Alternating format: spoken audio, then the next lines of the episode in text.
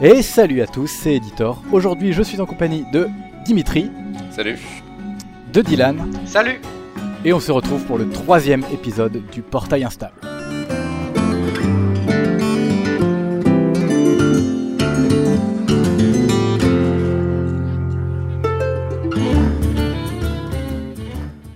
Euh, du coup, quoi de neuf depuis, euh, depuis l'épisode 2 Euh, Qu'est-ce qui s'est passé concrètement?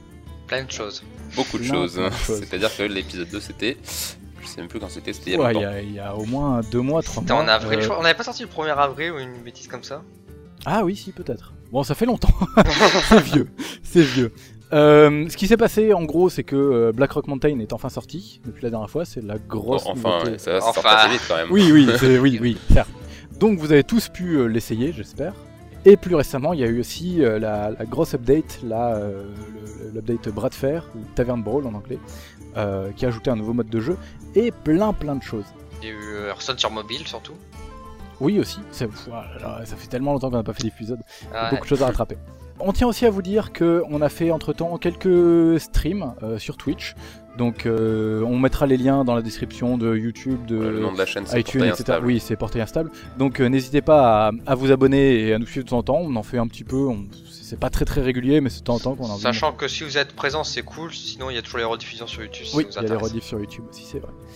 Et je pense que c'est tout pour ce qui s'est passé depuis la dernière fois. Ah non, je suis passé rang 7. Je suis enfin passé en dessous du rang 10. Eh. Voilà. C'est un espoir pour lui. Ah non, mais j'ai j'ai bloqué pendant très très longtemps, j'ai j'ai tryhard pas mal. Je suis passé en 7. je, je fais partie des professionnels maintenant. C'est Ah, non, mais ce qu'il faut dire, c'est que tu, tu joues pas un deck. euh, bon. Enfin, je veux Euh, dire, passer à rang 7 en soi, c'est c'est pas ce qui est compliqué. je, je ne joue, je ne joue pas une tarde, c'est ça que tu veux dire. Voilà. tu joues à la place. enfin- Ah, tu joues Zo en plus Euh, je joue Ezo, mais ça marche Oh là là. Bon, il y Ouais, a aucun honneur alors. je suis désolé. Et pourtant, c'est quand même galère. Euh, bon, du coup, pour cet épisode, euh, ce qu'on va faire, c'est qu'on va d'abord parler euh, des news. On va s'attarder un petit peu sur l'update Tavern Brawl. Il y a beaucoup de choses à dire, beaucoup de petites nouveautés. On va un petit peu débattre de- du Tavern Brawl de la semaine passée et de ce qu'on aimerait voir par la suite. Ensuite, on va parler du lore, comme à chaque fois. On va parler cette fois-ci des trois nouveaux héros, enfin des trois héros alternatifs qui ont été annoncés. Donc euh, Aliria et Medivh. Euh, J'hésite sur leur nom, ça, ça, ça- ça sent bon, ça commence bien déjà. Euh, on fera ensuite une espèce, une espèce de conseil débat sur trois cartes. On vous a choisi trois cartes. On va en parler, on va essayer de, de donner des conseils sur comment les jouer, comment les contrer, dans quel cas les jouer, etc. etc. Et, euh, et enfin, euh, on s'arrêtera là pour, pour cet épisode. Euh, on peut y aller? Oui, je suis Ouais. partant. Bah, C'est parti.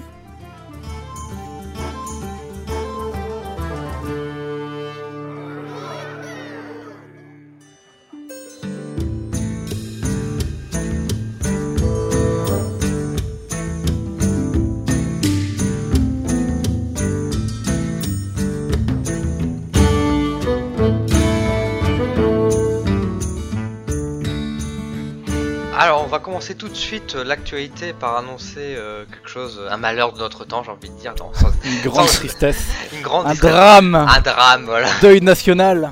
Exactement. Euh, non, euh, mais disons que un événement qui nous a un peu, enfin, qui m'a bouleversé quand même, qu'il faut, faut le dire quand même. Au moins, du moins, l'annonce a été assez choquante. Euh, à, propos donc de la chaîne euh, HSFR, donc Hearthstone FR Stratégie, qui, qui ont annoncé euh, tout récemment, euh, ce week-end, euh, l'arrêt de leur activité. Une annonce assez surprenante au vu de leurs dernières annonces euh, qui étaient plutôt positives sur, euh, bah, sur leur, euh, leur activité qui Leur grandissait, projet, ouais. sur leur projet, voilà. Ils avaient, ils avaient un projet de jeu en cours, ils avaient, ils faisaient des streams Voilà. tous les combien? C'était, enfin, Toutes les semaines, il y avait un stream. Ben, ouais. euh, Non, mais c'était 24 heures, 24 heures sur 24, 7 jours sur 7. ouais, il y avait un Twitch 24-24, mais leur Après, il y avait euh, parfois des rediffs, mais bon, c'était une chaîne euh, en continu. Ah d'accord. Ok. Ouais, donc euh, oui, je pensais pas que c'était. Et euh, ils faisaient aussi euh, bah, des, vidéos tous les jours quand même sur leur chaîne YouTube et tout ça, donc il y avait quand même beaucoup d'activités. Ça faisait plus de deux ans qu'ils faisaient leur chaîne, moi j'ai connu leur chaîne il y a à peu près un an et demi, et puis c'est vrai que depuis ce moment-là je, je regardais quasiment tous les jours leurs leurs vidéos, donc c'est vrai quand il y a eu l'annonce. je euh, vais mettre la musique triste derrière à ce moment. Voilà, il faut. Ah, non, il y a eu l'annonce de, de leur, leur arrêt, ça m'a fait un peu bizarre quand même sur le coup, mais c'est clair que triste Mm. nouvelle quand même qui, enfin, que je trouve. Dans tous les cas, ils ont exposé leur raison dans une vidéo et ils ont leur propre raison et c'est tout à fait louable. Je pense que c'est c'est surtout, c'est une- en partie une raison de famille, c'est ça? Il Oui, voilà, à manquer vraiment de temps libre, etc. et- Voilà, bah déjà pour parler de rien que de David par exemple qui attend son troisième gosse, donc euh, rien que ça, ça, on peut comprendre facilement que c'est Ouais, difficile. et, et- et je pense que les deux étaient un peu fatigués et on avait peut-être besoin de prendre une pause. Voilà, exactement. Donc je Ça, du coup, il y avait pas mal de, de streamers qui, qui streamaient sur leur chaîne. euh, on va peut-être voir se développer une autre chaîne à la Bah, place. c'est déjà fait, alors Gamers Je crois que ça a déjà été annoncé, d'autres- Ouais, ouais. Gamers Origin, ils ont repris le relais en faisant leur propre chaîne euh, Twitch euh, 24h sur 24, 0 On va voir. 7. On va voir ce que ça va Voilà. donner, quoi. Mais bon, oui, la, Voilà. relève est assurée, quoi. Toujours est-il que, ouais, voilà, nous voulons juste rendre un petit peu hommage à ces personnages. C'est- grand. Ah, non, c'est je- bien d'en parler quand même. Je, je voulais. Oui, non, mais d'accord. que- Enfin, moi, ça me, Enfin, tu regardais pas. ça me bouleverse pas. Bah, en tout cas, moi, c'est ça- moi, je leur félicite et je les remercie parce que c'est grâce à eux aussi que j'ai appris à jouer à Hearthstone et qu'ils m'ont partagé une certaine passion aussi par rapport au jeu. Et euh, bah, ça, euh, voilà, c'est une page qui se tourne, c'est clair. Et je veux juste les remercier à, à travers euh, ce petit moment d'actualité. Et je pense qu'on a compris ton message. On a compris. ouais. Euh, les, les vraies news maintenant, puisque ce n'était pas des vrais, ça, bien sûr. Euh, vrai, mais. euh, non, on s'en oui. Oh là là, la violence. Euh, le mode bras de fer, la grosse grosse mise à jour de, de, de Hearthstone, euh, qui a été annoncée euh, il, y a, il y a quoi Il y a trois semaines? C'est venu assez vite quand même. Ils ont, ils ont fait l'annonce qu'il y aurait une grosse mise à jour et elle est arrivée deux semaines, trois semaines après, je crois. Ouais, ils ont annoncé les nouveaux héros, enfin les nouveaux, les nouveaux skins de Ouais. héros et En ils ont disant, annoncé euh, juste après la dernière. Mais en disant qu'il y aurait, qu'il y aurait d'autres choses. Euh, alors concrètement, euh, la grosse grosse nouveauté c'est le mode de jeu, le bras de fer qui a donné son nom à l'extension. Euh, alors c'est un mode de jeu qui a ses propres règles. Comment expliquer ça? C'est un mode de jeu qui leur permet de, de- de mettre en place des gameplays alternatifs qui sont pas utilisables en partie classique et de proposer une expérience unique chaque semaine aux joueurs. Donc euh, concrètement, ce qui s'est passé cette semaine, c'est que les joueurs ont pu incarner euh, Nefarian et Ragnaros qui s'affrontaient l'un l'autre. Et donc euh, à chaque partie, on avait en alternance, euh, enfin aléatoirement euh, Nefarian ou Ragnaros, et avec ses propres cartes, ses propres règles, etc. Nefarian commençait par exemple avec 5 cristaux, 4 cristaux? Je crois qu'il Cinq. commençait avec 4 5 Ok, d'accord, il commençait avec 5 cristaux. Ragnaros en contrepartie commençait avec une arme. Enfin, j'ai pas envie de m'attarder sur le sujet, mais il y avait plein de choses et surtout il y avait plein de nouvelles cartes. C'est ça qui était vraiment très chouette. Ch- chacun avait ses cartes. Une bonne partie des cartes Enfin, qu'on avait pu voir. euh, entre guillemets. hein. oui, Bah, Une si, bonne partie de ces cartes. une bonne partie de ces cartes, on avait pu les voir pendant le BRM, Ah, BRM. Mountain. Euh, mais il y en a eu pas mal de nouvelles, notamment euh, euh, Atramedes qui était un boss. Bah, qui oui, mais il y a beaucoup de cartes en fait qui sont issues des boss de, de Black Rock Mountain. Ouais, oui, bien sûr. Mais il y en a. Mais Atramedes c'était pas une carte à proprement parler. Oui, non, mais c'est ce que je dis en fait. c'est- Il y a Ouais. beaucoup de cartes qui sont des boss de, de Black Rock Mountain Transformer. C'est ça.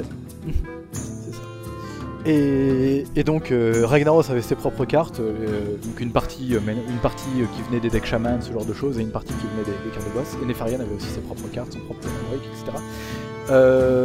Qu'est-ce qu'on peut en dire de- du bras de fer de cette semaine? Ben, je crois que ce que tu en penses, c'est que c'est pas très équilibré.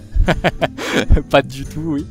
Je crois qu'il y a eu des statistiques et je crois que Ragnaros avait 70% de, de, de, de chances de gagner. Euh, Nefarian avait 70% de chances de gagner contre Ragnaros.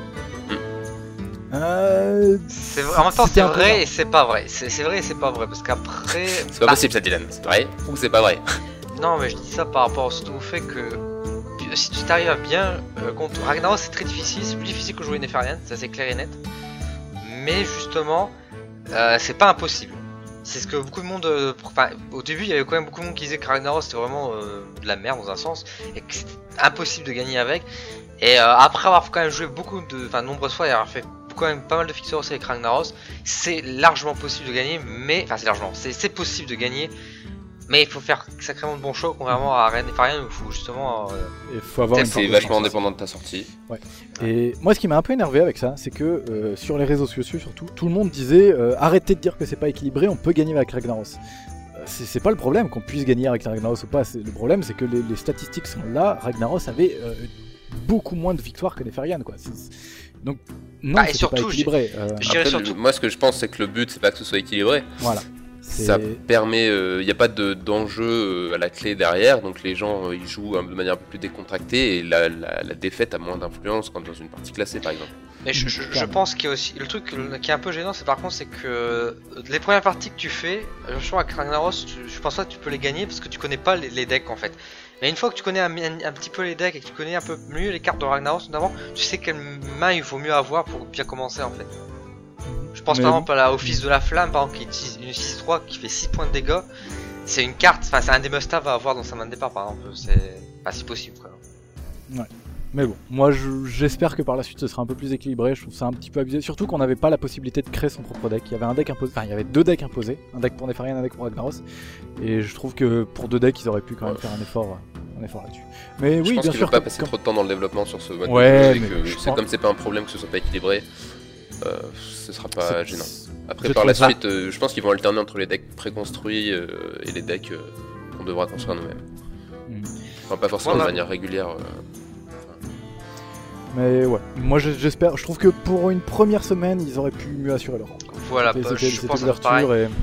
Je pense à peu pareil, moi ma plus grande déception c'est enfin déjà c'est retrouver Nefarian et Ragnaros dans un, dans un duel. Alors c'est sympa, je dis pas le contraire, je trouve ça cool, mais c'est juste que ça fait moi je trouve que ça fait un peu repompe de BRM, hein. enfin même si c'est pas tout à fait bah, vrai mais Enfin, ça reste dans le thème, quoi. C'était dans, Oui, ça- c'est dans la continuité. ça reste dans le thème, mais disons que dans un nouveau mode de jeu qu'ils ont annoncé, on se retrouve avec des choses qu'on a déjà un peu vu, c'est un peu de la. Moi, ça m'étonnerait pas qu'ils sortent un truc sur, euh, sur Naxxramas la prochaine fois. hein. Bah c'est possible, mais enfin, euh, j'ai un goût de déjà vu quoi. C'est alors que j'aurais préféré avoir quelque chose de totalement neuf. quoi.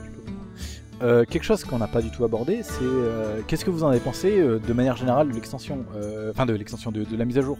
Je pense qu'il y a beaucoup de joueurs qui ont été un petit peu déçus euh, du fait qu'en général ils ont fait 3 à 4 parties et ils ont compris quoi. Enfin, c'était un- il y avait un peu ce côté-là. Je sais pas si vous l'avez eu. Non. Parce que Moi, je- disons que moi je m'y attendais. Moi je m'y attendais qu'ils auraient été un truc comme ça qu'on serait fun de faire de temps en temps, mais ce serait pas quelque chose qu'on va faire tout le temps non plus quoi. Oui, mais après, ça change toutes les semaines, donc euh, Oui, je trouve bien pas sûr. ça gênant. Oui, enfin, ça, finalement. ça. Mais C'est des reproches. Si, c'est- si c'était fixe et que ça changeait pas, ça serait gênant, mais pour quelque chose qui change toutes les semaines, je pense pas que ce soit gênant. Puis Non, je c'est trouve que- sûr, Je mais trouve que ça bon. couple bien avec les parties normales. Tu fais quelques parties normales, t'en as un peu marre, hop, tu passes sur euh, la- oui, le bras voilà, de fer. As marre du bras de fer. Enfin, ça permet d'avoir une alternance ce qui n'était pas encore le cas réellement sur euh, Mhm. sur Hearthstone. Je trouve ça sympa. Ouais, Sinon, y, il y a aussi le la création de deck qui, euh, dont l'interface a changé. une autre des nouveautés euh, qui est venue avec cette, euh, cette mise à jour. Donc, rien de Euh, très important, mais Oh, je pense qu'il y a- y quand même quelques petits trucs à faire, euh, quelques petits trucs à dire. Euh, déjà, le fait que Oui. les- la sélection des dos de cartes ne se passe plus pareil. Avant, elle se passait via les options. Maintenant, elle se passe via la collection de cartes. C'est tout bête, mais ça permet aussi d'avoir un dos de cartes par, par deck. Si jamais vous avez envie d'avoir, euh, de montrer vos, vos 36 Mm. dos de cartes, et ben, vous pourrez plus c'est facilement. esthétique. Oui, voilà, c'est, c'est- ça reste mineur. Et aussi le fait de pouvoir choisir euh, quel héros vous voulez afficher si vous avez plusieurs héros alternatifs. Mais bon, dans l'ensemble, c'est oui, c'est, c'est- ça reste des, des- des changements mineurs. Dans les petits changements mineurs aussi, il y a les, euh, les- les- la liste d'amis qui s'est agrandie. Euh, on était à 100 amis maximum. Bon, c'est, c'est sur Battle.net, c'est pas uniquement sur Hearthstone. Euh, mais on était à 100 amis maximum sur Battle.net et on est passé à 200, c'est ça? Oui. Voilà, c'est C'est ça. Bah, c'est plutôt pratique pour. Bah, donc, il y a, disons que c'est quelque chose, une demande qui était faite surtout pour les streamers, des choses comme ça. Euh, je me souviens encore une fois pour parler d'HTFR vite fait. Dans certains streams, de, on pouvait voir facilement que quand ils demandaient genre euh, les gens qui veulent faire des duels contre eux, il y avait toujours une, une longue liste de demandes qui apparaissait et ça faisait beaucoup bugger en fait justement ce- cet aspect-là. Pareil pour les joueurs professionnels qui avaient justement une liste d'amis qui commençait à être un peu courte justement, surtout quand ils sont en contact avec d'autres joueurs pro. Donc ça permet de dépasser euh, cette limite en doublant la capacité, c'est plutôt sympathique. quoi. Puis aussi, euh, ce qu'on peut dire, c'est que la limite de 100 c'était fixée quand euh, il n'y avait pas énormément de jeux sur Battle.net. Oui, c'est vrai. Et du coup, enfin, c'est un peu logique que quand euh, le nombre de jeux augmente, euh, le nombre d'amis disponibles augmente. Parce qu'on n'a pas forcément les mêmes amis sur tous les jeux. C'est clair. Euh, pour les Tu nous trompes Dimitri? Pour les, pour les petites nouveautés, je pense qu'on a fait le tour. Je pense pas qu'on ait oublié grand chose. Ben, les skins de héros, on en a pas parlé plus que ça. Mais voilà, justement, j'allais Ah, y c'est- venir. Parce que pour moi, c'est Ah, pas pardon. dans les petites. Je Non, spoil. On en a pas parlé, on a pas parlé spoilé. du tout. T'as spoilé ce que j'allais annoncer. Si, on en, a dit- on, en a parlé deux fois déjà. Ah. Sans rentrer Euh, dans le détail. Donc les nouveaux skins de héros, qu'est-ce que c'est concrètement Euh, Blizzard avait annoncé qu'on aurait euh, des héros alternatifs pour chaque, pour chaque classe. Euh, c'est Magni le premier qui a annoncé, c'est ça Voilà, MacD pour le guerrier. Voilà, donc un, un- un skin du guerrier, ils ont appelé ça un héros alternatif, je sais plus comment ils ont appelé ça. Euh, nouveau héros, je sais plus. Je, je sais plus. Mais en gros, c'est euh, c'est c'est rien de plus qu'un qu'un skin euh, que ce que vous avez sur les, les, les MOBA, etc. C'est un peu Alors attention, principe. quand on, on précise skin, on, ça change à la fois le portrait, les animations et le. Enfin, les animations qu'il peut avoir sur les, les pouvoirs héroïques et, Et euh, quand il arrive en jeu. Il arrive en jeu Et, et, le, les, le les plateau paroles. aussi, légèrement. Le plateau, euh, Et le plateau change un petit peu.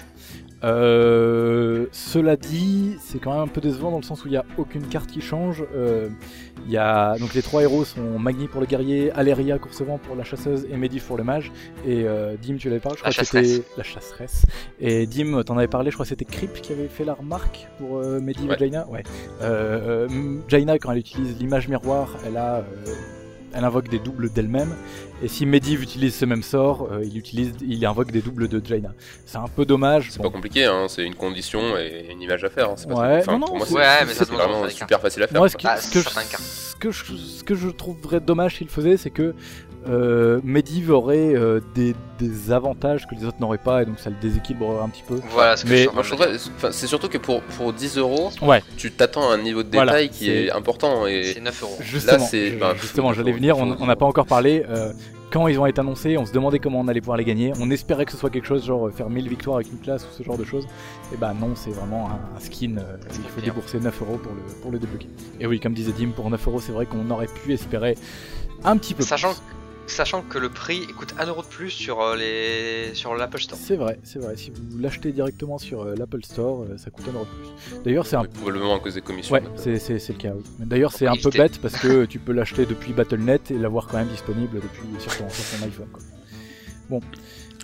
Euh, et donc, euh, ces trois héros, euh, qui sont-ils? Que font-ils? Quelle est leur histoire? Eh ben, on va le découvrir. Vous le saurez. Vous le saurez dans la partie lore qui arrive dans quelques secondes.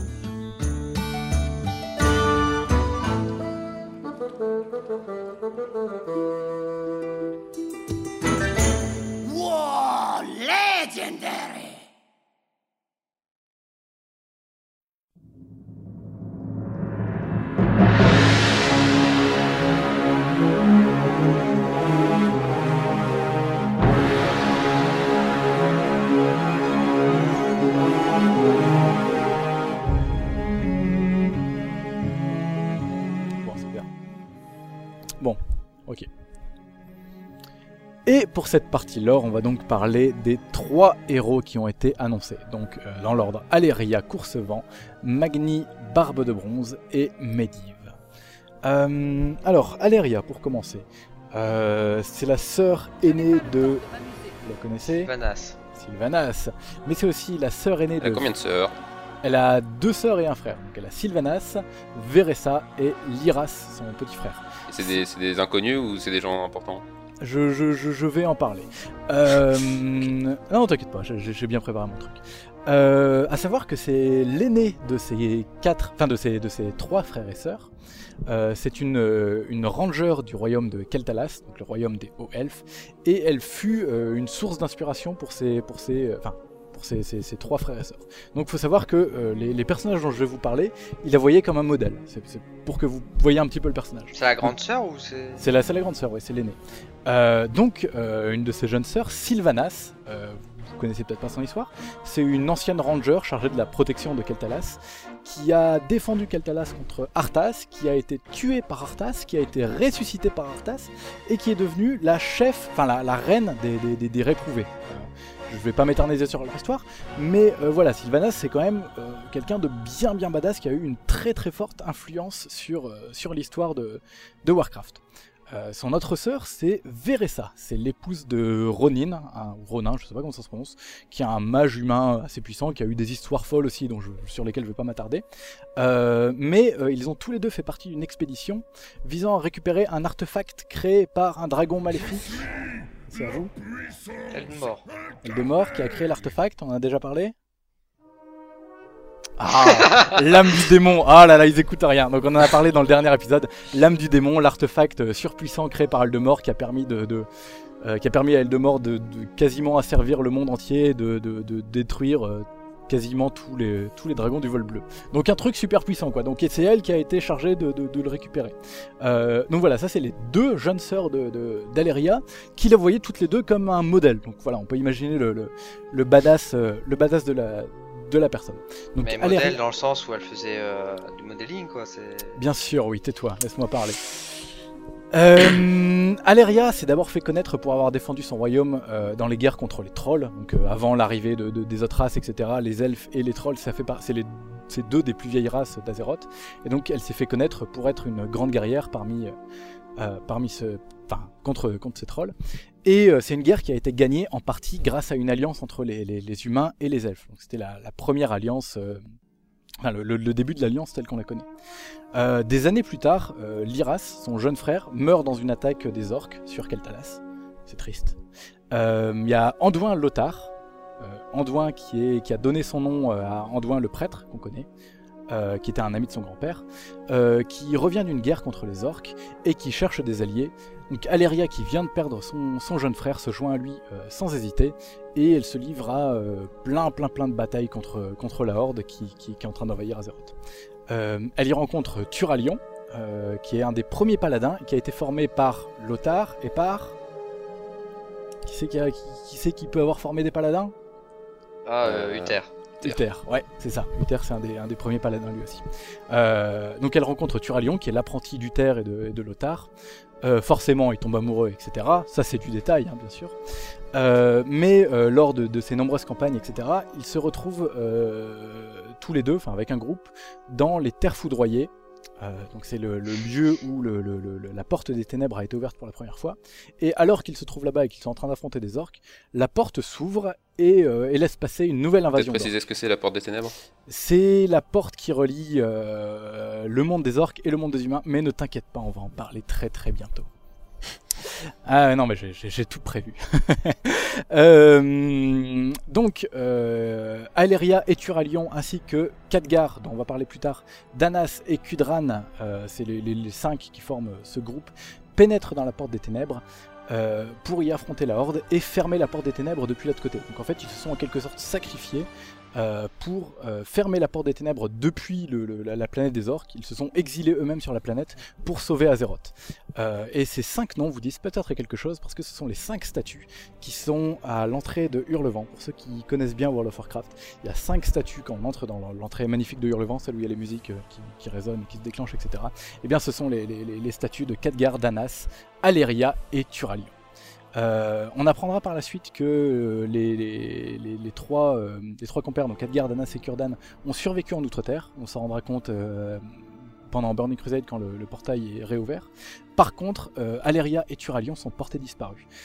On n'a aucune preuve de leur mort, donc ils sont quelque part en Outre-Terre ou quelque part on ne sait pas où, mais on n'a aucune preuve de leur mort, ce qui laisse à supposer qu'ils sont probablement vivants, mais on ne sait pas où. Donc voilà, c'est en gros la fin de ce personnage-là, c'est une fin super mystérieuse. Euh, J'avoue, donc euh, il y a tout un espoir qui laisse euh, présager que dans un futur, dans les extensions de WoW, euh, très très clairement, il y a de fortes chances, on ne sait pas où elle est, mais si elle avait été morte, on le- il- je pense que Blizzard l'aurait clairement dit. Ça, J'imagine bien la cinématique euh, grand retour d'Aleria, t'es un peu mystère ça. Aléria et Turalion, ouais, les, Ouais. les- les deux badass. Et donc euh, voilà, vous saurez maintenant euh, qui sont ces personnages la prochaine fois que vous entrerez dans, dans Hurlevent. À savoir aussi que euh, les deux ont eu un fils qui s'appelle Arator et qui est à la recherche depuis la, la réouverture du portail. En tout cas, la, Ouais. la stratégie qu'ils ont utilisée pour le portail, ça reflète bien euh, la mentalité des chasseurs. euh.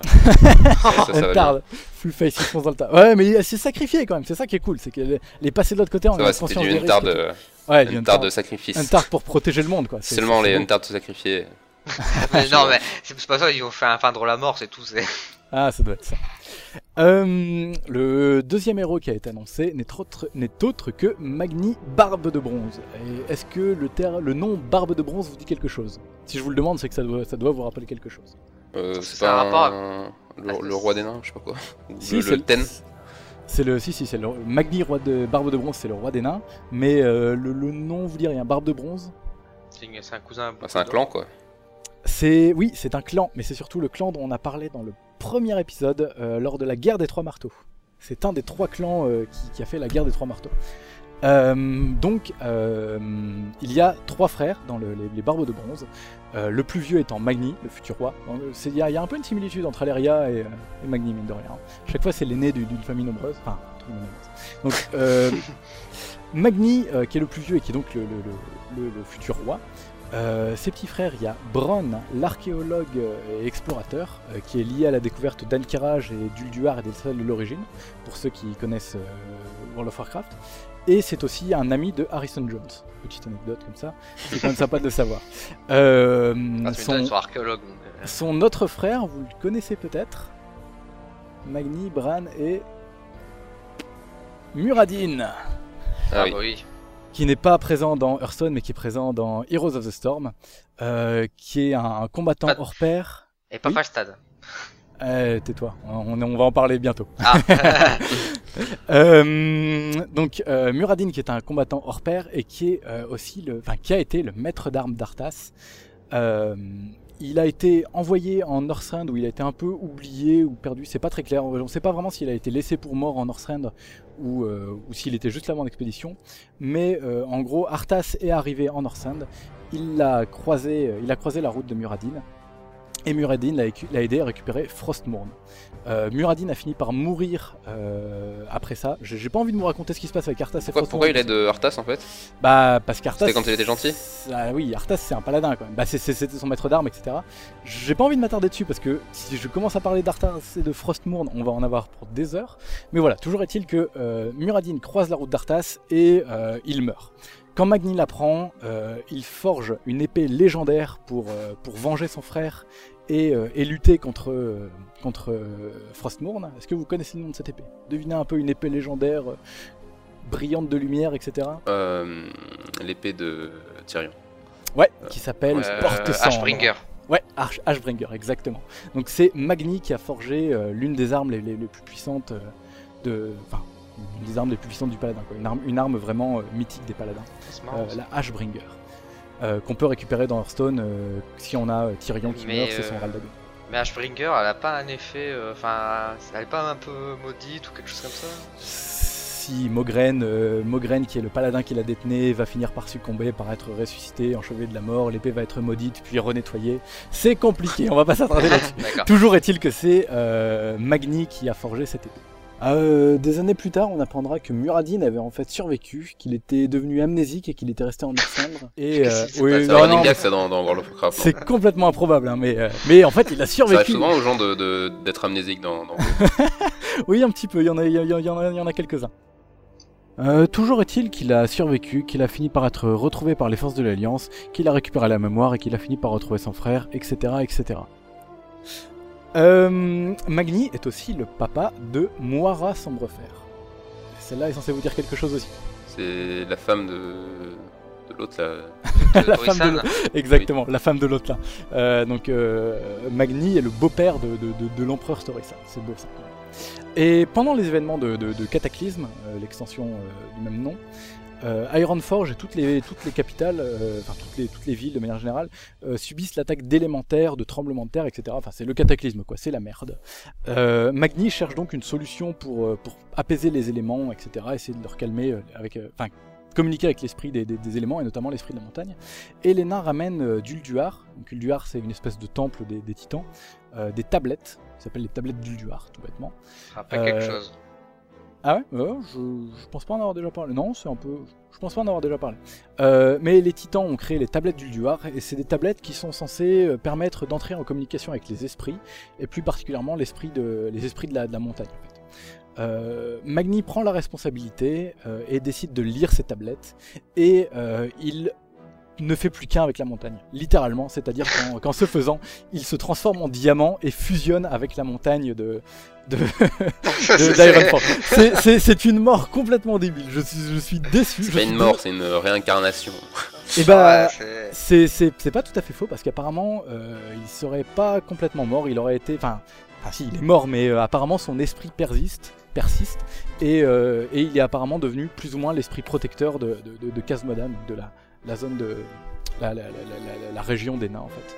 Euh, mais donc il est, il est bel et bien mort euh, en tentant d'apaiser les esprits. Euh, c'est- vraiment con, je trouve. Enfin, c'est un roi super badass et tout, il lit une tablette et il meurt. Bon, c'est malheureux. Bah, c'est pas qu'il meurt encore une fois, il se transforme en diamant. Enfin, Ah ouais, mais bon, euh, il est Ah, toujours est-il il- Techniquement, on peut marcher sur lui. toujours est toujours il meurt peut-être pas, mais il, est plus vraiment en vie en tout cas. hein. Et Est-ce que sur la montagne il y a une couronne?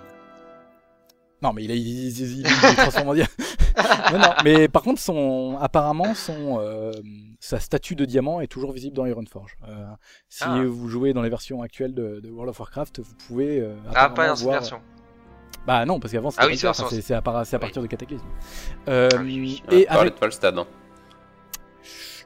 D'accord. Euh, et donc, euh, une fois que Magni meurt, euh, il faut un nouveau successeur au trône. Et donc, forcément, il y a Moira Sombrefer qui veut succéder au trône. Il y a Muradin qui est pas d'accord, qui veut succéder au trône.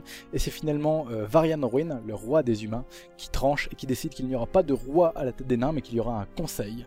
Le conseil des trois marteaux, qui mettra enfin un terme à la guerre des trois marteaux. Et donc, avec à sa tête Muradin, du clan Barbe de Bronze, Moira, du clan Sombrefer, et Falstad. Falstad des marteaux hardis. Voilà, un de chaque.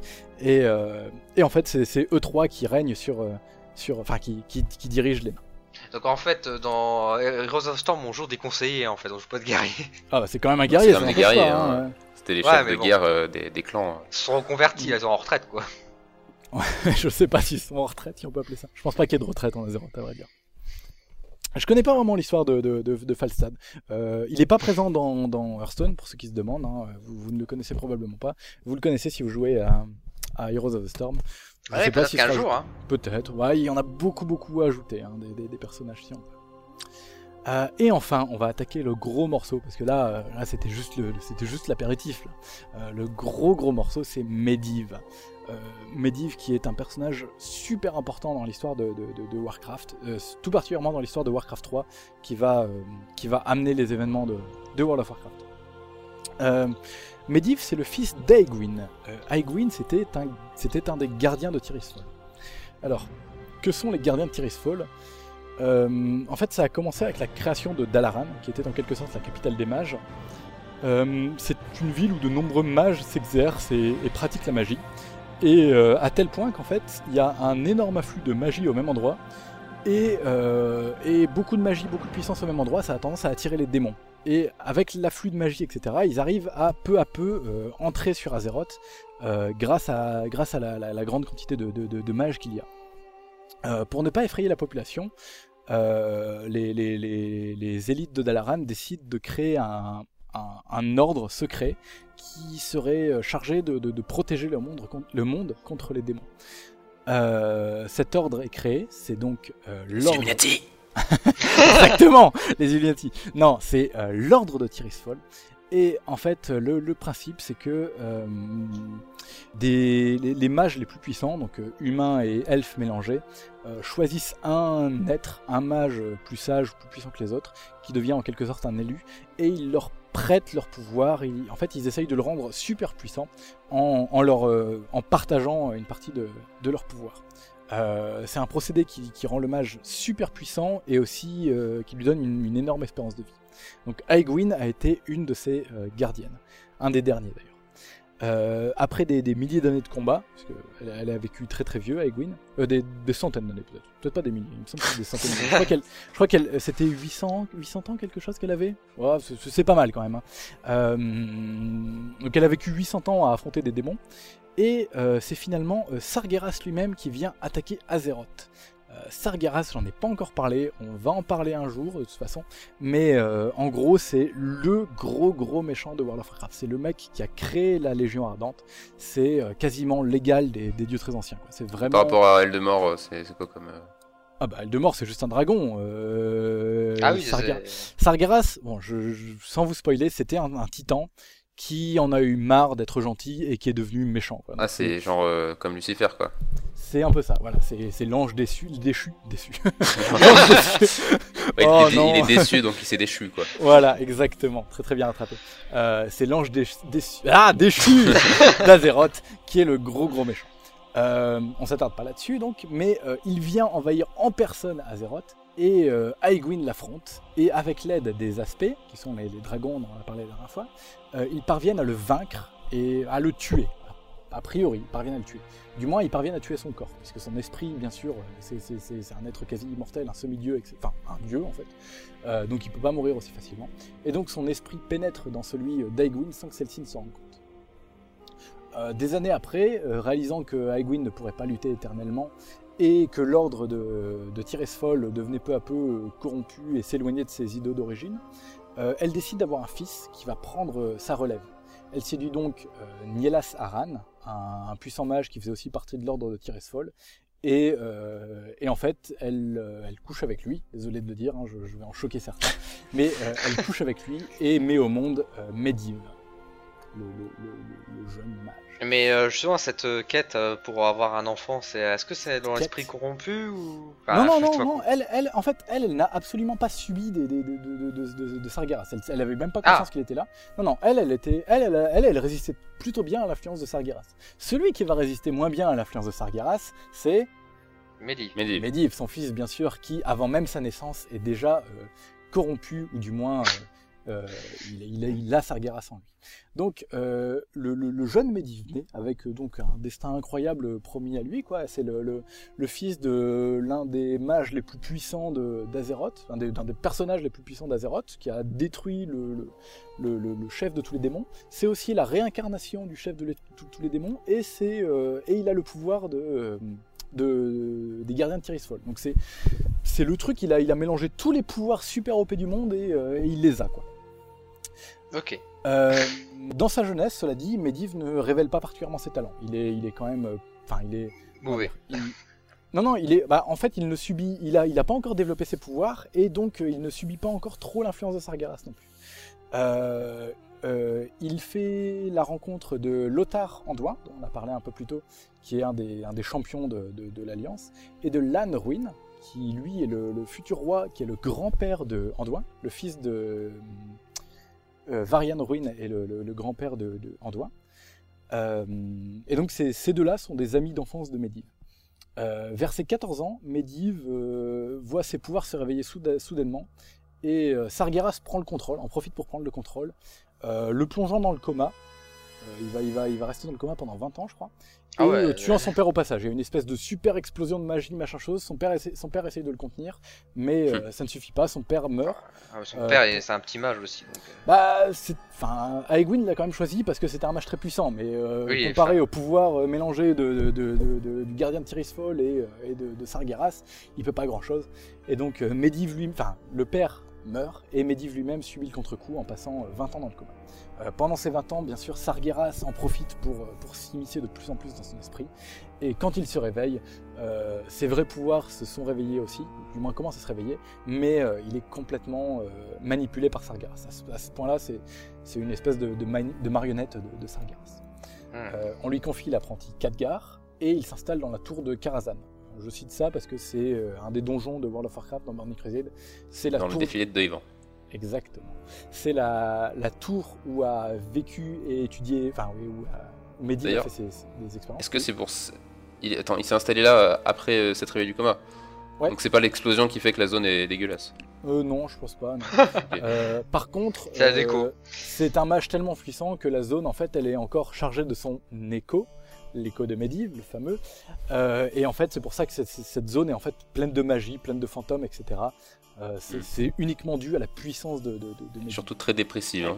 Oui, oui, très dépressif. Mais t'as pas vu l'intérieur du donjon. C'est- vivant, il y a plein de fantômes qui dansent et qui font des trucs, c'est sympa. D'accord. Euh, donc, il s'installe dans la tour de Karzan et prend Khadgar comme apprenti. Khadgar, lui, n'a pas du tout confiance de. de- de C'est qui. Khadgar? C'est bah, un apprenti, c'est un jeune mage. À ce moment-là, il n'a pas encore fait grand-chose. Et en fait, il est, il est encore. euh, Enfin, il y a personne qui, qui le prend euh, trop comme une menace, quoi. Enfin, Ah non, non, absolument personne. Le mec, Euh, euh, sa mère lui-même, sa mère lui-même n'a pas, n'a pas confiance. Bah, il a passé 20 ans dans le coma, il vient de se réveiller, on sait pas trop pourquoi il était dans le coma. Mais euh, à ce moment-là, non, il est, il est bien. C'est, Sargeras l'utilise comme une marionnette, donc il ne laisse rien transparaître. Et voilà, il lui fait étudier la magie, le, le- le fait progresser peu à peu, mais euh, il ne fait rien de, de bien néfaste pour le moment. Et il prend un apprenti comme ça au pif. euh, Enfin, il... À vrai dire, c'est le- l'école des magies qui lui donne un apprenti. Ouais. Et qui, va- qui va, ce- cet apprenti va jouer un rôle par la suite. Euh, est-ce qu'il avait une moustache Khadgar? Il me semble qu'il y a une moustache, je sais plus. Parce qu'il y a une Pourquoi plante qui s'appelle la moustache ah, de oui, la Khadgar. moustache- ah oui, c'est vrai, il y a une plante dans Warcraft. Ouais, c'est vrai. Je, je sais plus, j'ai un doute. Euh, si, enfin si, je, je sais peut-être en fait, je, je vais vous l'expliquer après. Euh, donc, euh, il devient de plus en plus puissant et Sargeras, à travers Medivh, parvient à entrer en contact avec Gul'dan, le chef de la Horde qui résidait sur Draenor. Ils avaient oui. Skype, quoi. Voilà. je, je ne m'attarde je ne pas là-dessus non plus, ce sera le, le- le sujet d'un prochain épisode. Mais les orques vivent en Draenor, les humains en Azeroth, et, euh, et Sargeras contacte Gul'dan et lui, lui offre la possibilité de, de venir sur Azeroth pour, euh, pour tuer tous les humains, parce que les orques, c'est comme ça, ils veulent tuer tous les humains. Euh, donc les, les orques sont une espèce d'outil, enfin les orques c'est pour les démons, c'est le moyen de, de- de s'infiltrer dans, dans Azeroth. Euh, peu à peu réalise que son fils devient hors de contrôle et dangereux. Euh, elle décide de le tuer. Et, euh, et donc il y, a il y a une espèce de... de Sans de- vergogne. Bah, au bout d'un moment, quand tu te commences à te rendre compte que qu'il essaye de... Enfin, voilà, oui, c'est vrai que je ne l'ai pas dit, mais euh, il, donc il, il a contacté Gul'dan et il a ouvert le portail des ténèbres. Medivh a créé le Mm. portail des ténèbres. C'est vrai que Ah oui, d'accord. Voilà, il, il- Oui, c'est pas, oui. pas comme ça sans raison quand même. hein, non, non. Ouais. Euh, donc Gul'dan a ouvert la porte des ténèbres depuis Draenor, Medivh l'a ouvert depuis Azeroth, et c'est comme ça que la première invasion des, des orques a eu lieu. Mais Medivh, il a aucune euh, influence. Enfin, il a aussi influence, mais je veux dire, il a aucun moyen pour être lui- lui-même dans un sens. Il a pas d'élan. Genre, à un moment, il y a une phase où il est contrôlé, une phase après, il est lui-même. Ou est-ce que c'est vraiment une phase où il est tout le temps. euh, A priori, il a très très peu d'influence sur, le, sur, sur son corps, ou du Ouais. moins, euh, enfin, il a, il a pas, enfin, son libre arbitre est extrêmement influencé par, euh, par Sargeras. D'accord, ouais. c'est pas euh, possible de dire si Sargeras un- contrôlé directement. Donc c'est inconscient en fait. Je, je, je ne sais pas dire. Je, je sais pas dire si Medivh a, a agi, enfin si Medivh avait, euh, si comment dire, si Sargeras l'a influencé pour qu'il agisse mal, ou si, si Medivh était complètement incapable de faire quoi que ce soit. Mais Ouais. euh, à ce moment-là, en tout cas, euh, Medivh est un être purement maléfique presque. Euh, Aegwyn donc réalise que son fils est, devient dangereux, hors de contrôle, etc. Elle décide de le tuer. Euh, Medivh est très très affaibli par ce combat, mais finit tout de même par triompher grâce à Sargeras et Aegwyn survit de peu en se téléportant. Elle prévient alors le roi Lane euh, que, Medivh est un danger et qu'il faut absolument euh, faire quelque chose. Et, Lane envoie ses troupes arrêter, tuer Medivh a priori. Parmi ses troupes, il y aura Khadgar, l'apprenti qui s'est rendu compte que son maître était fou, Lothar, le fameux champion de, l'Alliance, et Garona. Euh, je, je vais vous parler d'elle un petit peu après. Euh, donc les trois parviennent à terrasser Medivh euh, de justesse, uniquement parce qu'il était encore affaibli par son combat, et, euh, et parviennent, euh, ce faisant, à bannir l'esprit de Sargeras. En, tuant le corps de, Medivh, l'esprit de Sargeras est banni. On ne sait pas exactement où, on imagine qu'il n'est pas mort, ça, ça peut pas être si simple, mais euh, toujours est-il que l'influence de, Sargeras, enfin, l'esprit de Sargeras a disparu à ce moment-là. Euh, en, en mourant, l'esprit de Medivh est purgé de la corruption du démon. Et on ne sait pas exactement ce qui se passe, mais apparemment, sa mère réussit à le sauver et à plus ou moins le ressusciter. euh, sous la En fait, c'était un Orcrux, c'est Harry Potter là que tu nous racontes. Ah, mais complètement. Oui, mais bon, enfin. Certes, c'est tiré par les cheveux, mais à côté de ça, c'était quand même. Franchement, on dirait l'histoire d'Harry Potter. Ah, j'avoue, c'est un peu. Mais à côté de ça, Medivh, c'était quand même pas n'importe qui, quoi. C'était un mage extrêmement puissant. Il a été aidé par euh, sa mère, qui était l'ancienne mage la plus puissante d'Azeroth. Oui, on a Bon. compris ça. C'est improbable, mais bon, on va, on va, on va, on va leur laisser ça sur le fait que voilà, c'est tous les deux des mages très très puissants, donc son esprit peut survivre. Euh, toujours est-il que euh, à partir de ce moment-là, Medivh n'est plus euh, corrompu, Medivh n'est plus l'esprit malfaisant, et il décide de tout faire pour attraper ses fautes et protéger Azeroth euh, autant qu'il le peut. Et c'est ce qui va se passer dans Warcraft 3. Pour ceux qui l'auront joué, euh, Medivh c'est le fameux prophète. Euh, donc il contacte d'abord Thrall et lui demande de, fuir vers Kalimdor pour y trouver des alliés et former la horde qu'on connaît. Donc Thrall va accepter les conseils de Medivh face au, au fléau qui arrive, donc le fléau des morts vivants. Euh, Thrall fuit vers, euh, vers l'autre continent donc, et trouve les taurennes et les, les trolls et il forme la horde. Euh, il arrive aussi à, à contacter Jaina et Malfurion qui, euh, malgré des réticences, finissent par se, se rallier à lui et, euh, et accepter ses conseils. Et, euh, et en fait, c'est là qu'il y a la première alliance entre euh, les orques, les humains, les elfes de la nuit, enfin, tous les peuples s'allient. En fait, grâce- Medivh a un peu créé alors Warcraft. ouais. Ah, clairement. Bah, c'est pour ça que moi, je, trouve que Medivh, c'est l'un des personnages les plus importants de l'histoire de World of Warcraft. C'est que, enfin, c'est lui qui a créé vraiment l'alliance et la horde. Sans, sans, sans lui, euh, les elfes de la nuit seraient restés dans leur coin paumé, les orques seraient restés sur Azeroth et auraient livré une guerre sans fin contre les humains. Enfin, c'est vraiment lui. Et c'est surtout, c'est lui qui a réussi à protéger euh, Azeroth de la, de la destruction, puisque euh, Archimonde en personne, un des, grands généraux, un des, sous-fifres de, Sargeras, arrivait sur Azeroth et il a été vaincu grâce à, l'alliance de, tous ces euh, et donc c'est comme ça que Medivh et tous les peuples par- parviennent à, sauver Azeroth. Euh, après ça, Medivh, euh, on ne sait pas exactement ce qu'il est devenu. Selon ses dires, à la fin de Warcraft 3, il annonce lui-même qu'il retourne parmi les légendes du passé. Donc a priori, il était déjà mort en fait, et il, il arrête d'être à moitié mort, à moitié vivant. Ah non, ça ressemble à la Bible, c'est bizarre. C'est ça, ben ouais, c'est un peu ça. C'est le, le, le sauveur qui dit bon allez c'est bon, j'ai fait mon boulot, je me casse, démerdez-vous. Euh, mais voilà, c'est en gros l'histoire de Medivh et son influence euh, qu'il a eue sur euh, sur Azeroth et sur surtout sur Warcraft 3. Alors, juste une question par rapport à tout ça. C'est euh, concernant le donjon que tu nous as parlé, qui était présent sur, en fait, euh, Karazhan ouais.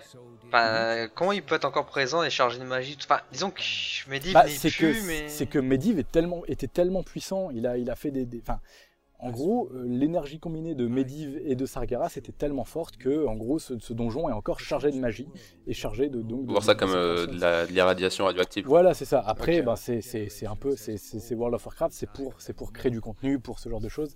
Voilà, il faut trouver des, des- des solutions, ce genre de choses.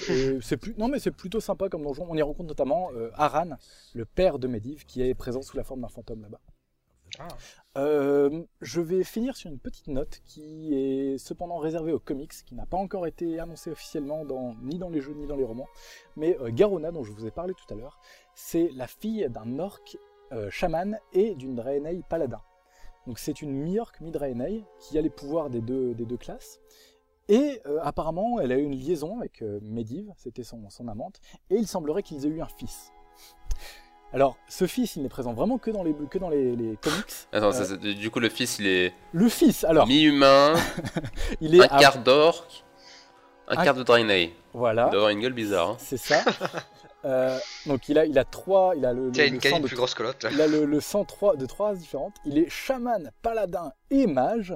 On va en tout cas faire. hein.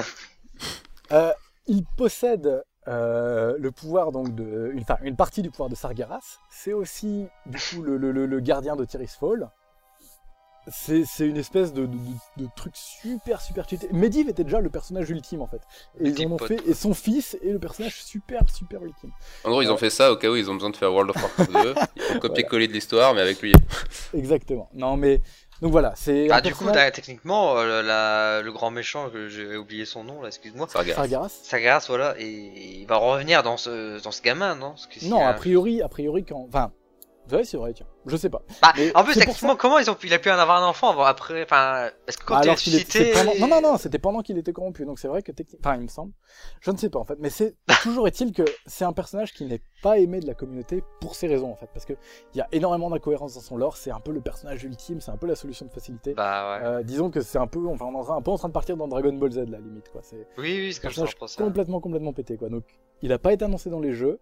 Euh, on ne sait pas encore ce que Blizzard va décider de faire de lui. Est-ce qu'il va le renier et dire non, non, c'était c'était pas vrai, c'était c'est juste dans les BD, ça n'a jamais existé. Mais les, les BD, elles sont éditées par Blizzard. Oui, elles sont, oui, oui, bien sûr, c'est des BD officielles. mais difficile. tant, que, tant que le personnage n'apparaît pas dans les jeux, qu'il n'y a pas d'allusion à lui dans les jeux ou dans le livre, enfin dans les livres, il n'est pas vraiment présent. Quoi. Donc euh, à voir. Peut-être que Blizzard l'intégrera un jour, mais euh, j'ai des doutes. Je- Dans une carte. Hearthstone, tu sais le truc, on s'attend pas. Et pour info, il s'appelle Medan. Je ne l'ai même pas dit. Medan. Medan. Voilà, je pense que c'est tout pour ces, pour ces trois héros. Ça a été très long, mais il y avait beaucoup, beaucoup à dire, surtout sur Medivh. Enfin, j'ai peut-être été long, mais euh, Non, mais c'était un personnage qui a vraiment marqué Azeroth. Quoi. Je Oui, puis je pense que c'est c'est important, et puis je pense que ça a intéressé beaucoup de monde aussi, parce que finalement on a eu les nouveaux persos qui ont été annoncés comme ça, tout le monde est content, mais au final euh, on les connaît pas plus que ça, Mhm. et je pense que ceux qui nous, écoutent euh, ont enfin euh, répondu, enfin ont enfin quelques réponses à leurs questions. Et du coup, on peut revenir là-dessus. Moi, j'étais pas trop fan de la façon dont ils ont décrit Medivh dans les, les trailers, etc. Je sais pas si vous vous souvenez des, des trailers de Medivh. Ils ont parlé Mais- du fait qu'il aimait les corbeaux, quoi. oui, Non mais c'est vrai que c'est... on-. Mais pour moi, il le présente juste comme une espèce de mage assoiffé de pouvoir, etc. Et Alors que pour moi, c'est bien plus que ça, quoi. C'est le Bah, sauveur d'Azeroth. C'est euh, le- gros méchant assoiffé, et le- hein. qu'est-ce qu'il y a? Enfin, il est pas tellement assoiffé de pouvoir, enfin... euh, il est, c'est lui le pouvoir dans un sens. Enfin, Ouais, voilà. pas. Bah, selon son lore, oui, le pouvoir vient de lui. Alors que dans la, la trailer, on a l'impression plutôt qu'il étudie la magie pour devenir. Après, Ouais, bon, ça voilà, reste un c'est trailer, hein, il peut Oui, pas oui, développer euh, Non, il c'est a 15 minutes pour. C'est clair, c'est Pour clair. et raconter son C'est- histoire. Ça aurait été difficile, mais je trouve qu'ils n'ont pas forcément insisté. Bah, ils même ont pour sur son hein, aspect euh, méchant, euh, méchant, sauvage, gros méchant, tout ça. Alors que pour moi, c'est bien plus que ça. C'est un petit peu dommage. Bah, même au final, quand tu regardes les, les trailers de Valeria et de Magni, au final, ils représentent pas tellement leur histoire non plus. Quoi. Si, on sait que Magni il forge des armes et que Aléria, euh, c'est une chasseuse. Ouais, bah, chasserelle. Bon, ça on Mais, pouvait s'en douter sans le trailer, je pense. Mais ouais, ok, bah très bien.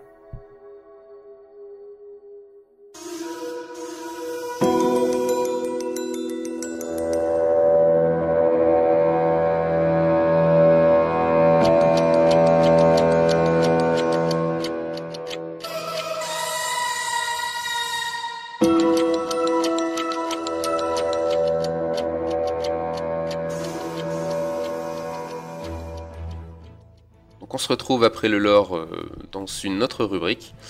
Euh, on va maintenant euh, discuter de différentes cartes qui sont plus ou moins compliquées à jouer, disons.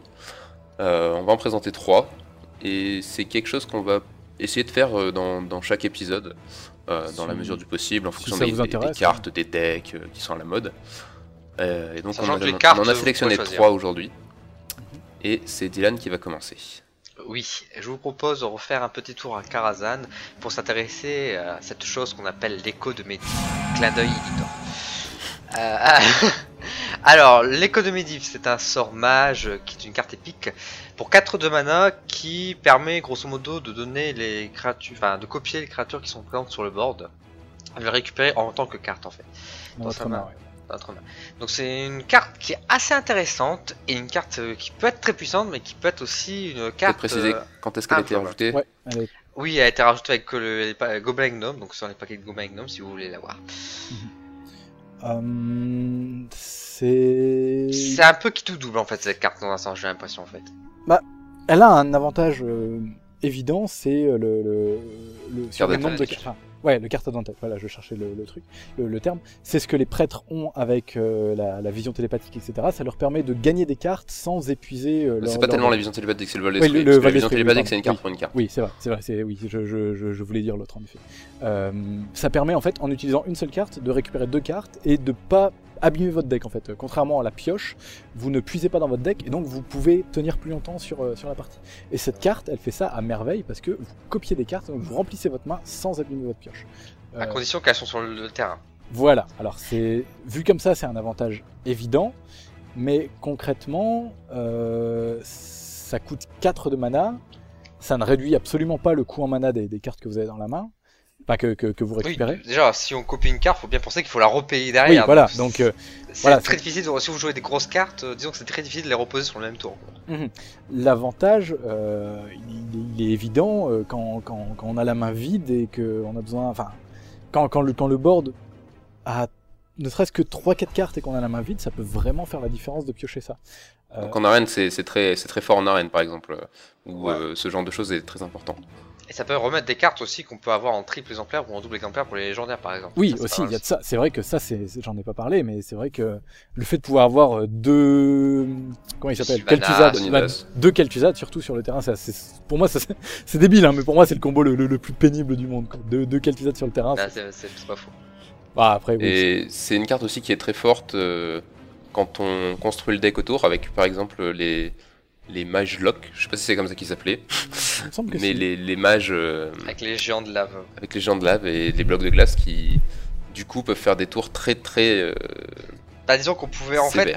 Actuellement, le seul moyen pour vraiment contrer les. Parce qu'en fait, les- le but de ce deck, c'est bien sûr de mettre des géants de lave d'abord, Echo de Medivh, remettre 4, deux géants de plus, refaire Echo de Medivh, et remettre là vraiment le bord de plein de géants en fait. Et le seul moyen vraiment de se défendre face à ça, c'est sans doute le, le Handlock avec un nombre flamme sur un de ses propres géants. Ouais, c'est vrai que faire, enfin, quand t'as un board rempli de compliqué. 8-8, c'est difficile. Mais c'est un très compliqué, mais c'est aussi compliqué à mettre en place. Voilà. Après, euh, cette carte n'est pas forcément utilisée, utilisable que dans ce genre de deck. euh, notamment euh, quand Ah, pour on peut réduire le coût de pas cartes par divers euh, moyens. Disons que pour un aggro, ça peut être intéressant, mais à condition d'avoir la carte au bon moment. Voilà. Parce Mais dans tous les cas, c'est une carte que perso je conseille pas de mettre n'importe où quoi. Il faut il faut savoir Oui, ce qu'on en fait de cette c'est- carte. C'est pas une c'est vraiment pas une carte. Faut en avoir, euh, faut avoir prévu son utilité en tout cas. Voilà, clairement. Parce que ça peut vite devenir une carte morte en fait, c'est ça le truc. hein, donc, Mhm. euh, C'est très clairement. Si, si vous avez une créature sur le terrain euh, plus euh, plus une autre qui sert à rien. euh, fois, Et surtout si vous avez si vous avez pas l'avantage et si vous avez pas le contrôle du board et qu'au contraire l'adversaire euh, vous détruit chaque carte que vous posez, les codes cette carte, hein, cette carte ne servira à rien. Donc oui, clairement, c'est pas une carte qu'on conseille. euh, Enfin, c'est pas une carte qui, qui est indispensable. Euh, ne l'utilisez que Elle va si pas vous retourner la partie euh, pour Mais elle reste- gagner, dans mais la plupart des cas, sauf euh, dans les cas. Sauf si vous êtes déjà en train de gagner, euh, oui, vous pourrez, vous pourrez marquer votre avantage, hein, comme, euh, comme il y a beaucoup de cartes qui le font déjà. Mais non, c'est clairement pas une carte qui va retourner. Très rarement. Euh, donc, carte très intéressante, mais euh, pas forcément à conseiller à tout le monde. euh, Enfin, ne l'utilisez pas si, si, si vous essayez de boucher trop avec ça. Quoi. Enfin, si- si euh, faites en sorte que ça reste bien dans le, dans le thème de votre deck, quoi, disons, euh, que ça complète bien le deck. euh, on passe à la carte suivante? Oui. Ouais, bah, je pense que du coup, euh, on va faire la transition en disant que si vous voulez réduire le coût de des cartes que vous récupérez avec euh, votre écho de Medivh, euh, le Torisan. L'empereur Qu'Edouard va vous présenter. Oui, tout à fait. Euh, qu'on connaît, connaît bien, dont j'ai parlé tout à l'heure. hein, L'époux de, comment elle s'appelle? Euh, Moira Sombrefer, c'est pas Voilà. grave. non, c'était, sur le bout de la langue. c'était, c'était une question piège. Euh, donc l'empereur Torisan qui est une 5-5 pour 6, une légendaire neutre qui a fait son apparition dans la première aile de Blackrock Mountain, euh, qui est extrêmement intéressante et qui vous permet euh, à la fin de chaque tour, tant qu'elle est sur le terrain, de réduire le coût de toutes les cartes que vous avez dans la main de 1. C'est assez pété quand même. Euh, Moi- Ça dépend du, du moment qu'on joue, encore une fois. Déjà, ce mais qu'il faut- c'est- En soi, elle ouais. Je pense que ce qu'il faut dire d'abord, c'est que c'est une carte qui, dont on profite forcément au moins une fois de l'effet. Voilà. Et du coup, c'est, enfin, c'est, elle a déjà cet avantage et ça en fait déjà une carte qui n'est pas mauvaise, au minimum. clairement.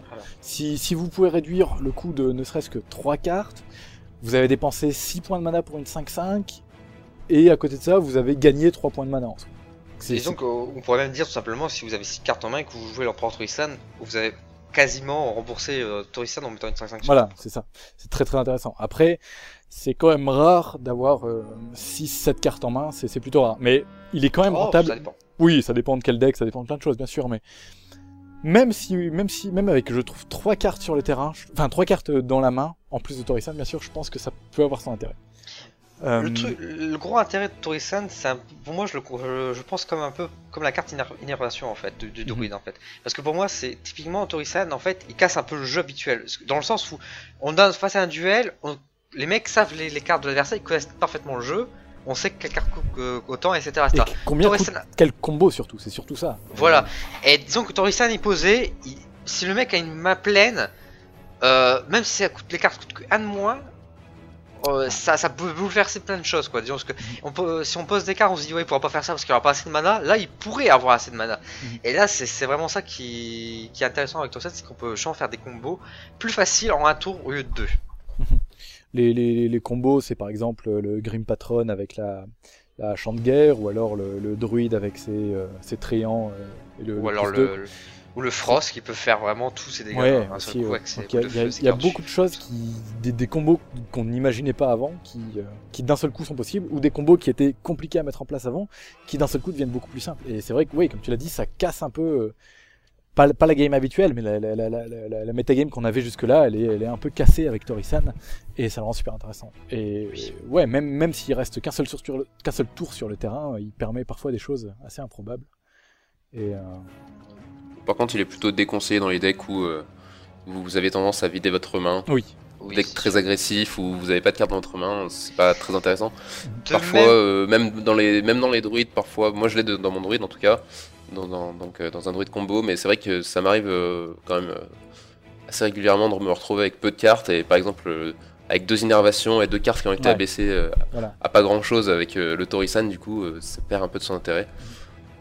Ouais, pareil avec le, le- le- le prêtre, des fois, euh, tu, tu, tu, tu poses le Torisan, tu dis ah c'est trop cool, j'ai 5 cartes dans la main, sauf que dans- sur les 5 cartes, t'as deux cercles de soins et la pièce, et tu fais ah bah non, en fait c'était débile. non, enfin, il y, a- il y a un peu de ça, mais c'est vrai que on n'y pense pas, mais les cartes qui coûtent 0 et 1, bah voilà, au, au bout d'un tour, euh, on peut plus les réduire, forcément, le, le prix ne passe pas en négatif, hein, de. Ce serait bien, ce serait, ce serait chouette. Vous gagnez La, un point la- de mana. la- la pièce C'est qui donne, crédit. la pièce qui donne 2 points de mana. Si tu payes 10 points de, de vie, je te donne 2 points de mana. Non, mais, mais contrairement à l'écho de Medivh, euh, je pense que l'empereur Torisan a quand même sa place dans quasiment tous les decks. Même dans rentrer- un deck plutôt agressif, il peut avoir un intérêt. Ça va Je pas être la meilleure carte. Bah, ça va clairement pas être la meilleure carte, mais il peut quand même être utile. Contrairement à l'écho de Medivh qui, qui va souvent servir à rien du tout. Bah, disons que je vais enchaîner du coup avec ton idée de la présence de, de Torisan dans un deck agressif. Euh, en arène, est-ce que Torisan peut être euh, aussi viable Pour moi, je, je- honnêtement, ça dépend encore une fois des pics qui sont proposés, parce que ce sera toujours comme ça pour les arènes. enfin, Mais moi, je trouve que Torisan n'est pas une carte à. on s- peut- Disons que si on voit Torisan en arène, faut pas se dire je prends Torisan. Pour moi, il faut Non, mieux, mais- réfléchir. Parce que je pense que l'effet de Torisan est- reste intéressant, mais n'est pas aussi intéressant qu'en construit. Parce que, encore une fois, en construit, Torisan fonctionne bien avec des cartes combo. En arène, les cartes combo, c'est assez compliqué à faire quand même malgré tout. Donc, je pense que l'utilité, l'intérêt est moins intéressant. Mais bon, les, les, les légendaires qu'on a en arène, souvent il y en a une qui sert à rien du tout, genre un- une tête de Myrmiron quand on a aucune, quand on a aucun mecha, ou un Murloc, euh, un. Comment il s'appelle? Je sais plus, le Murloc légendaire là, quand on a aucun trouble-œil. Voilà, le vieux trouble Ce genre de carte, donc en général, je pense que si vous avez euh, Torisan en arène, c'est pas un mauvais choix. Il y a, il y a probablement mieux, il y a peut-être mieux, mais euh, je pense que c'est pas un mauvais choix. On va pouvoir passer à la dernière carte, je pense. Ouais, clairement, euh, qui va être un- peut-être un petit peu plus compliqué que les autres. Euh, Oui, et c'est le Zombie Show, donc euh, le croc zombie en français, euh, donc qui est une euh, carte neutre, une 2-3 pour 1 mana, avec euh, comme effet, en râle d'agonie, euh, de rendre 5 points de vie à votre adversaire. Donc c'est une carte qui est considérée par euh, beaucoup de monde comme un des meilleurs drop 1. euh, pour une bonne raison, c'est que 2-3 c'est très solide. Et que on pourrait se dire que les rendre 5 points de vie à son adversaire, ben, c'est quelque chose qu'on qu'on n'a pas envie de faire.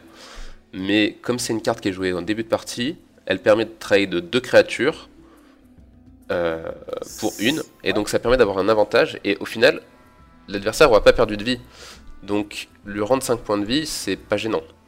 Surtout qu'en général, le Zombie Show est joué dans des decks qui sont avant tout contrôle, et ça permet. Ah, de- ça marche- et- Il y a aussi dans certains decks agressifs quand même. hein. Oui, en tout cas, ça.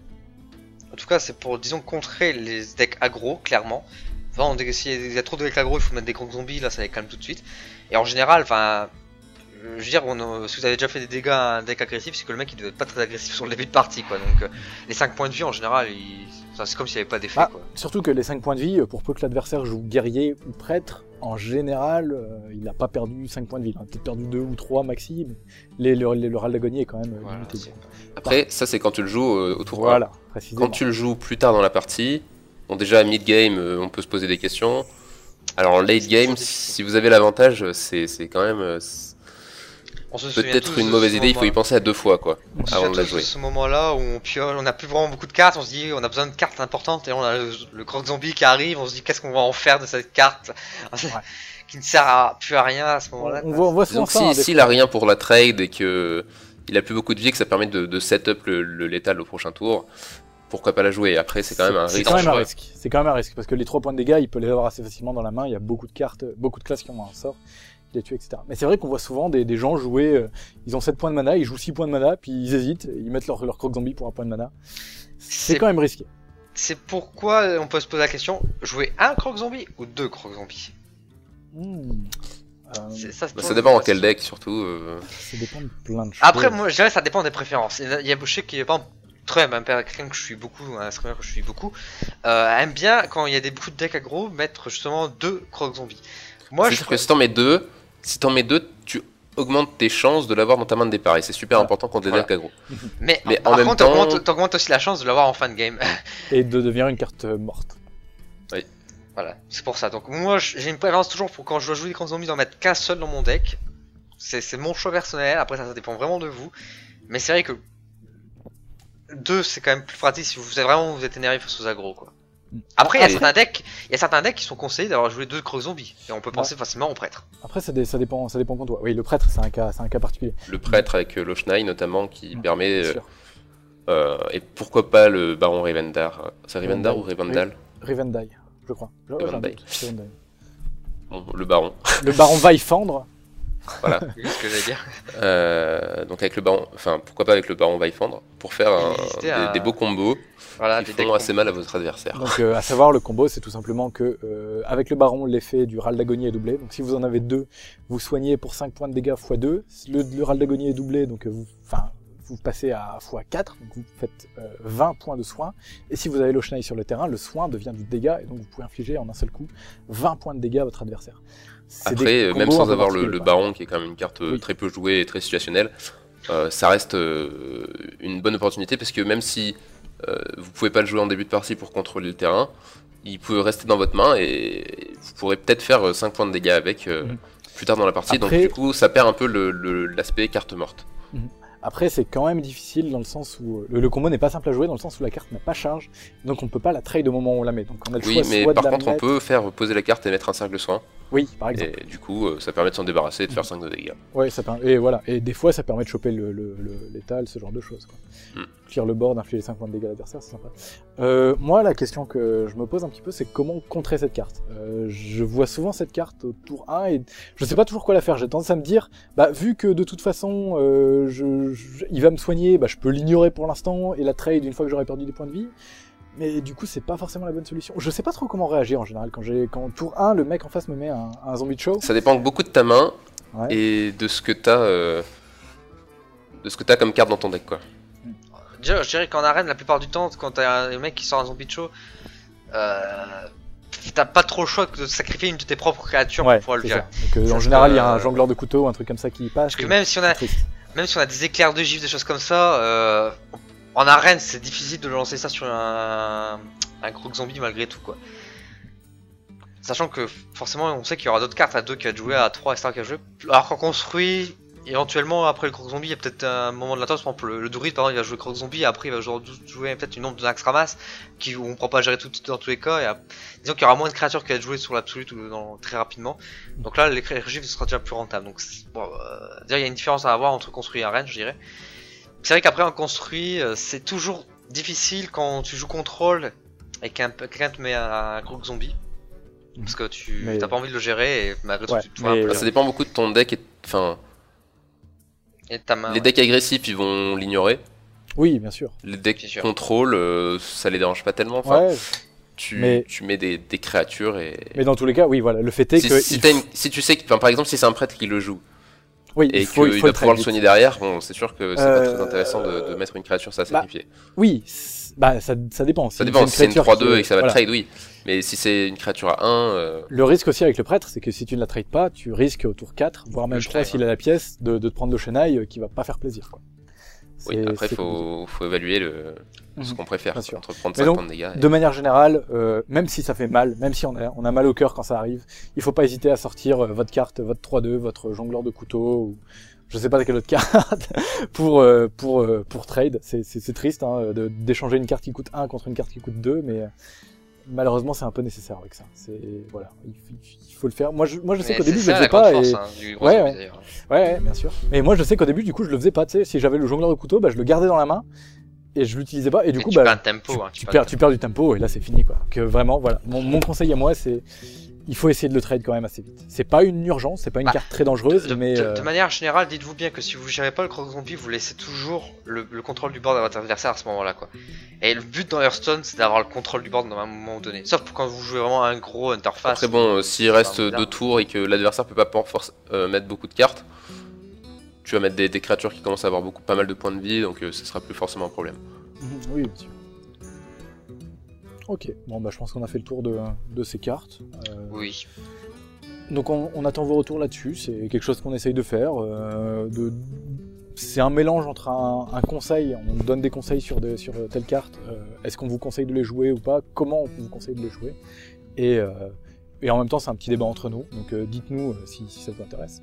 Ça Et, euh, votre avis aussi par rapport à ce qu'on ce qu'on dit et ce, qu'on ce dont on oui, débat. bien sûr, oui, bien sûr, si Voir vous n'êtes pas êtes d'accord. Si, si vous avez un avis différent du nôtre, si vous pensez qu'on a, qu'on a loupé un combo magistral avec une de ces cartes, euh, faites-le nous savoir et on en parlera dans, dans- dans le prochain épisode.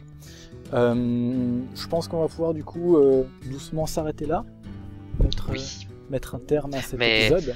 J'ai l'impression qu'il nous manque une partie, non? Bah, le, le- la partie courrier des auditeurs. Euh, parce qu'on a eu assez peu de retours en fait sur le, le- le- le dernier épisode. Euh, c'est un peu dommage parce que nous on dépend vachement de, de vous en fait, on, on essaye vraiment d'avoir vos retours etc. Et, euh, et on, on a, on a besoin de vos retours en fait. Bon, après, c'est logique aussi, hein, dans un sens. hein. mais donc voilà, n'hésitez vraiment pas à nous faire vos retours, à nous mettre des commentaires, des mails. On va repréciser les, les- les adresses, mais voilà, on a vraiment besoin de, de, de, de vous pour, pour construire cet épisode. On, on dit pas non plus qu'on est totalement abandonné. Hein. On- Il y a quand même des gens qui sont là quand même malgré tout pour nous soutenir et Oui, tout. sûr. Disons que là, pour, on a- on n'a pas sélectionné de questions parce qu'on n'a pas eu de vraiment Bah, on particulière. a eu une euh, grosse question à savoir quand est-ce que c'est l'épisode 3 et Voilà. on va commencer par s'excuser de, de, de L'épisode l'attente. 3. Euh, voilà, l'épisode 3, euh, il a mis du temps à arriver, on est désolé. Moi j'avais la fin d'année qui arrivait, donc j'avais un projet de court métrage, etc. à finir, ça m'a demandé beaucoup de temps. Donc on a... Après vous, je pense que c'était un peu pareil aussi. Oui, bah Dimitri il a Ah, déménagé. moi j'ai Ouais, déménagé, donc euh, déménagement, pas enfin, évident, j'avais pas internet. C'était, enfin, on a eu un peu une période un peu compliquée, euh, donc voilà, on est désolé, on a un peu pris notre temps pour l'épisode 3, on n'a pas eu beaucoup de temps de, de, de- de- de bosser, mais voilà, on est, on est, on est revenu, on est relancé, et Nous on va essayer de, retour. pour vous jouer un mauvais tour, Euh, et on va essayer de, de se relancer là-dessus, un peu, je vais mettre beaucoup de guillemets, mais régulièrement, hein, euh, re- refaire Voilà. des épisodes de temps en temps, et euh, Donc normalement, d'ici novembre, vous en aurez un. c'est, exactement ça. Mais peut-être Ouais, qu'on fera des, des épisodes hors série de lore. Ou... Peut-être, si, si les gens réclament, parce que c'est vrai qu'il y a beaucoup beaucoup de choses à dire sur le lore, ça rentrera pas forcément toujours dans les épisodes, et si Et comme il y a les, les autres euh, héros, au moins 6 autres héros qui devraient arriver, euh, Mhm. on sait pas trop quand. Donc euh, voilà, je, je sais pas, peut-être que j'en parlerai dans le prochain. Moi, il y a quand même quelque chose dont j'aimerais parler euh, dans le lore du prochain épisode, mais c'est vrai que du coup c'est dommage de pas présenter les nouveaux héros, donc on verra, euh, mais Sachant- retours. Sachant qu'on ne fait pas qu'aussi que, enfin, pour ceux qui nous écoutent à travers les podcasts, ça, euh, bah merci déjà, mais c'est surtout aussi qu'on on fait d'autres activités, notamment des lives maintenant. même on l'a dit au début d'épisode, mais oui, on fait. Oui, mais je, je le rappelle, mais disons que si, si vous voulez suivre un peu l'aventure du portail instable sur d'autres plateformes, euh, N'hésitez et on pas, peut tout- pas, pas ouais, à nous on fait- rejoindre. Également sur la chaîne YouTube qui vous permet de retrouver les, les, bah, les vidéos, euh, des rediffs là pour le moment, mais éventuellement on pourra peut-être faire aussi peut-être des vidéos un peu plus, euh, un peu plus euh, fun, hors série, des choses comme ça, comme avait dit voir, mais pourquoi pas aussi euh, les coulisses, Mais- ce genre de choses. Dans tous les cas, c'est vraiment selon vos retours à vous. On attend, Oui, on attend vos, vos demandes en fait. Nous, on est, on est open, on est disponible, on est, on est, on est prêt à faire euh, tout Dis ce que, pas vous, ça, tout hein, ce que on va vous voulez. C'est pas ça, on Mais, va, euh, on va faire dans un mois là. Non, mais voilà, si vous avez des suggestions, euh, vraiment, n'hésitez pas. On fera pas forcément tout ce que vous nous suggérez, mais, euh, mais nous, on a, on, bah, on a envie d'avoir vos, vos, vos retours, vos idées, etc. Donc n'hésitez pas à nous suggérer euh, vos idées pour le portail, à nous dire ce que vous avez aimé, ce que vous n'avez pas aimé dans cet épisode, dans les épisodes de manière générale. Et, et voilà. Donc euh, pour Et cet épisode était peut-être un peu plus court que ceux d'avant, mais c'était parce que ceux d'avant étaient beaucoup trop longs. voilà, c'est ça, c'est vrai, c'est vrai. Cet épisode n'était pas Alors, trop en fait, court. à la base, c'était plutôt des formats euh, de ce type-là qu'on voulait faire. Et du coup, bah, bien sûr, n'hésitez pas à nous le dire là-dessus aussi, euh, si, si ça vous intéresse plus des formats plus courts, ou, si vous préférez les formats mastoc de deux heures comme ça, à la dure. Voilà. Je je dirais, c'est vous le, vous êtes le roi, vous êtes les clients, donc euh, c'est. à Et donc, pour, pour nous faire tous ces retours, vous avez le choix entre soit les commentaires YouTube, soit euh, via Twitter, si vous avez des messages très courts à nous balancer, genre on vous aime, vous êtes géniaux, Voilà. etc. Ça, c'est Il y ça, a quand même vous- 140 caractères. Tu peux Ouais. mettre au moins 10 fois on vous aime. Bah, n'hésitez pas à nous tweeter euh, au moins 10 fois on vous aime. On Donc, vous aime, le, voilà. le- le Twitter c'est euh, Le portail instable. arrobase le portail instable. Ouais. Euh, si vous voulez nous contacter par mail, c'est euh, portailinstable at gmail.com, tout bêtement. On mettra les liens dans la, dans la description de toute façon. Et euh, La page Facebook, On est aussi sur Facebook, oui. On est, bah, on est, on est, oui, on est sur iTunes aussi. Oui, c'est vrai. on est sur iTunes. Vous pouvez aussi mettre des commentaires sur iTunes si vous le voulez. Bref, vous avez toutes les possibilités du monde. euh, donc euh, voilà. Euh, Choisissez ce que vous préférez. Voilà. Avant de conclure, j'aimerais quand même aussi remercier tout particulièrement toujours Earth News et Blizzard qui sont toujours présents avec nous. À chaque fois qu'on fait des événements, des lives ou qu'on met des petites questions sur Twitter, des choses comme ça, ils sont toujours là pour retweet, nous répondre et puis nous encourager. Donc Ouais, nous un grand merci générale. beaucoup. Un grand merci à eux parce que c'est, ça, bah, ça C'est fait des- chaud au cœur de voir C'est des... des, c'est des gentils. C'est des gentils, voilà. Et oui, donc le même, merci à eux. Et, et je pense qu'on peut s'arrêter là du coup? Oui, et on vous dit à la prochaine. Et ouais, exactement. Ce fut un plaisir euh, de, de, de, de- de faire ce podcast avec vous, même si vous n'étiez pas vraiment là directement. Ce fut un plaisir quand même. Et euh, à la prochaine. Ciao à tous. Salut. Salut